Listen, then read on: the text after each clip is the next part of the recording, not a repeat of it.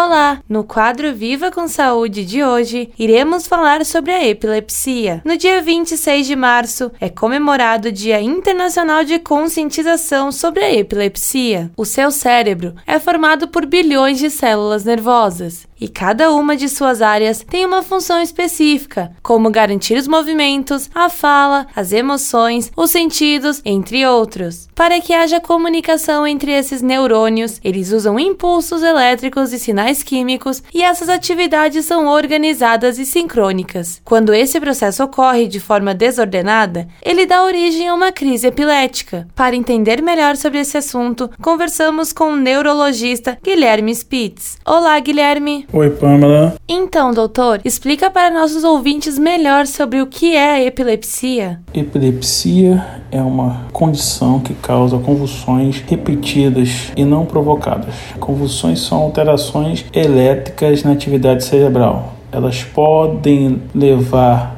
a desmaios, aquelas alterações clássicas de convulsões de o paciente se tremer, movimentos involuntários e alterações até mesmo do comportamento. E quais são as suas causas? As causas de epilepsia são vastas. Elas podem variar desde uma alteração do próprio cérebro, que acontece mais é, frequentemente em crianças, alteração na comunicação entre os neurônios, ou pode ser alguma coisa estrutural que pode ter acontecido durante a vida, como um AVC, o surgimento de um tumor cerebral, alterações metabólicas, alterações de insuficiência renal que podem evoluir para uma agressão, uma agressão cerebral, insuficiência hepática, certo? Então, basicamente a gente vai ter que fazer dois exames para poder a gente saber qual é o motivo dessa é, epilepsia. Um eletroencefalo que vê a parte elétrica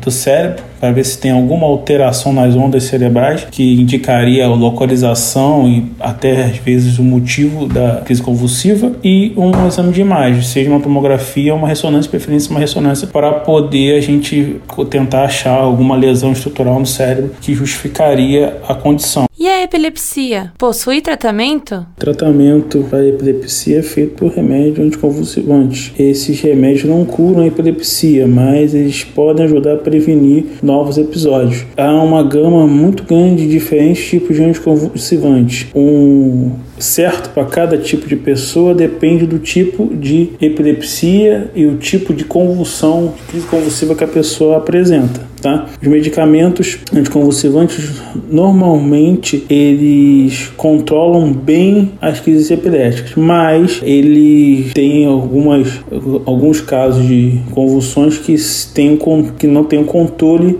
adequado por esse medicamento. Às vezes necessita-se fazer uma associação com vários com vários tipos de anticonvulsivante diferentes e até mesmo fazer algum, alguma terapia mais invasiva. Às vezes fazer uma neurocirurgia, dependendo de a área epileptogênica, ou então uma estimulação do nervo vago que pode ajudar a controlar o quadro de epilepsia. Certo. Muito obrigada pela tua participação, Guilherme. Obrigado pela oportunidade de esclarecer um pouco sobre essa doença e fico à disposição para um novo contato.